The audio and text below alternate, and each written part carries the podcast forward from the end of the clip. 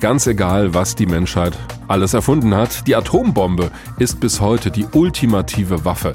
Sie hat so gewaltige Zerstörungskraft und bringt so viele Menschen um, auch lange nach der Explosion, dass alleine schon die Drohung mit ihrem Einsatz eine Waffe ist in einem Konflikt.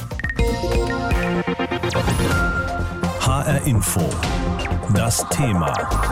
Reale Bedrohung Putins Spiel mit der Angst vor der Atombombe. Russland hat Atomwaffen und die Regierung dort spielt genau mit dieser Angst. In den vergangenen Tagen haben Präsident Wladimir Putin und Außenminister Sergei Lavrov wieder mal gedroht, nach dem Motto ein dritter Weltkrieg werde ein Nuklearkrieg sein, meinte Lavrov, und Putin hat sogar gesagt, die Unterstützer der Ukraine müssten mit blitzschnellen Antworten rechnen. Das geht auch an die Adresse Deutschlands und der anderen NATO-Länder. Wie groß die Gefahr eines Atomkrieges ist, damit beschäftigt sich auch Sascha Hach. Er ist wissenschaftlicher Mitarbeiter bei der Hessischen Stiftung Friedens- und Konfliktforschung. Schönen guten Morgen, Herr Hach. Guten Morgen, Herr Wagner. Es hieß doch immer, auch im Kalten Krieg, wer eine Atommacht angreift mit einer Atomwaffe, der muss da mit einem Gegenschlag rechnen und wird am Ende selbst vernichtet und deswegen wird auch keiner das wagen. Gilt diese Logik denn heute nicht mehr?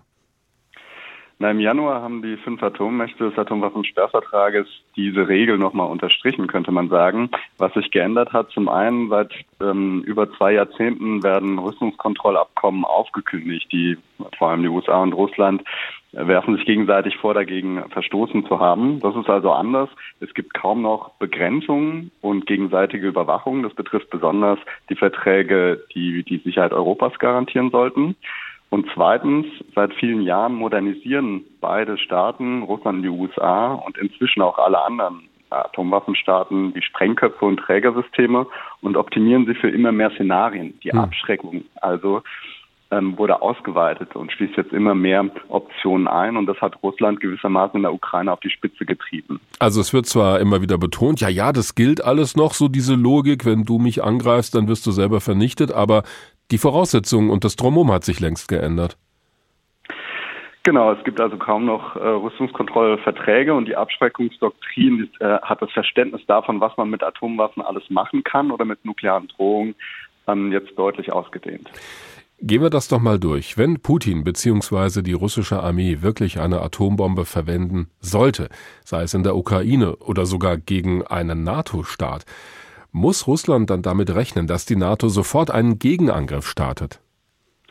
Das kommt ganz auf den Fall an. Also Sie haben jetzt ähm, erstmal den Nuklearwaffenangriff auf die Ukraine ähm, äh, eingeworfen als mögliches Szenario. Die USA und die NATO haben das ja kategorisch ausgeschlossen, in diesen Krieg einzugreifen. Nach offizieller Linie schließt es selbst den Einsatz mit Waffen, Massenvernichtungswaffen, also Chemiewaffen oder gar Nuklearwaffen äh, mit ein. Das Problem ist auch, wo will man dann in einem solchen Fall eine Nuklearwaffe einsetzen gegen Russland? Das wäre keine Option, denn dann wären ja die USA äh, in einem direkten nuklearen Schlagabtausch mit Russland. Mhm. Sozusagen beide Territorien wären direkt betroffen. Die Alternative wären die Separatistengebiete, die russischen sozusagen von den russischen Separatisten besetzten Gebieten in der Ukraine, aber das wäre ja immer noch ukrainisches Territorium. Also äh, damit ist dann eher nicht zu rechnen. Was anderes wäre, wenn jetzt ein NATO-Mitgliedsstaat angegriffen würde, dann würde natürlich ähm, äh, die, das, die Selbstverteidigungsklausel, der Bündnisfall ähm, aus, äh, äh, also, äh, aktiviert werden. Und dann kämen vielleicht die Nuklearwaffen der nuklearen Teilhabe ins Spiel. Und dann ist ein Szenario vorstellbar, dass man eventuell in Belarus, dass man als Kriegspartei quasi deklariert, erstmal beginnt, Nuklearwaffen einzusetzen, bevor man direkt äh, auf russischem Territorium weitermacht. Sie haben jetzt nukleare Teilhabe gesagt, also das würde auch die Atomwaffen mit einschließen, die bei uns in Deutschland stationiert sind, die amerikanischen Atomwaffen?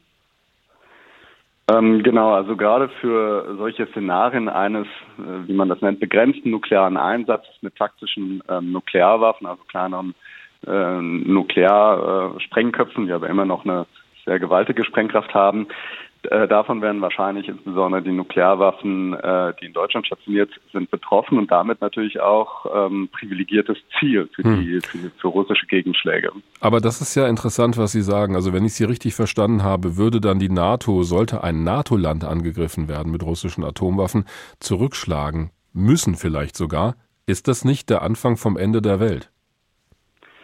Ja, also ich, ähm, die USA und äh, Russland haben schon solche ähm, Pläne, dass sie einen Nuklearkrieg begrenzen könnten regional in Form eines nuklearen Stellvertreterkrieges. Ob die wirklich aufgehen, ist die Frage, weil man natürlich immer dann mit dem mit dem größten Vernichtungspotenzial der Gegenseite nochmal rechnet. Also ich würde sagen, man kann so eine Eskalationsspirale dann tatsächlich kaum aufhalten und müsste frühzeitig ähm, deeskalieren.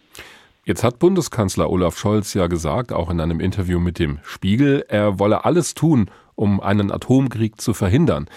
Jetzt will Deutschland aber doch schwere Waffen an die Ukraine liefern. Dafür hat der Bundestag in der vergangenen Woche auch den Weg freigemacht. Ist das vor dem Hintergrund, was Sie gesagt haben, ein Fehler? Was glauben Sie? Völkerrechtlich ist es natürlich kein Problem, äh, die Waffen zu liefern, auch äh, schwere äh, Waffen. Die Frage ist, ab wann wird Putin das als direkte Beteiligung interpretieren? Und das kann natürlich willkürlich sein. Das haben wir gesehen. Die russische Seite ist schwer berechenbar. Bisher sieht es nicht so aus, dass Russland jetzt den Krieg über die Ukraine ausweiten würde, trotz dieser Waffenlieferungen. Die russische Seite hat ja angekündigt, dass sie die Waffen als Angriffskrieg sehen, sobald sie das ukrainische Territorium erreichen. Ähm, ich denke insgesamt, dass es wichtig ist, die Balance zu wahren zwischen den zwei strategischen Pfeilern ähm, im Ukraine-Krieg. Also einerseits Unterstützung, konsequente Unterstützung der Ukraine und Bekämpfung Russlands, weitgehend das Russland zu stoppen. Ähm, und zweitens aber auch die Begrenzung des Krieges und die möglichst auf die möglichst baldige Beendigung des Krieges hinzuwirken. Und ähm, das darf man nicht aus dem Blick äh, verlieren und das muss man immer in der gegebenen Situation anpassen. Also ich würde diese Politik der Abwägung, die zum Teil in der Kritik steht, weil die Debatte jetzt doch sehr einseitig in Richtung Parteinahme geht, ich denke, man sollte sie fortsetzen und immer beide Pfeiler weiter im ähm, Blick behalten. Die Einschätzung von Sascha Hach, wissenschaftlicher Mitarbeiter bei der Hessischen Stiftung Friedens- und Konfliktforschung. Wir haben darüber gesprochen, ob die Gefahr eines Atomkrieges besteht, wenn sich der russische Angriff auf die Ukraine doch ausweiten sollte und welche Rolle wir in Deutschland dabei spielen.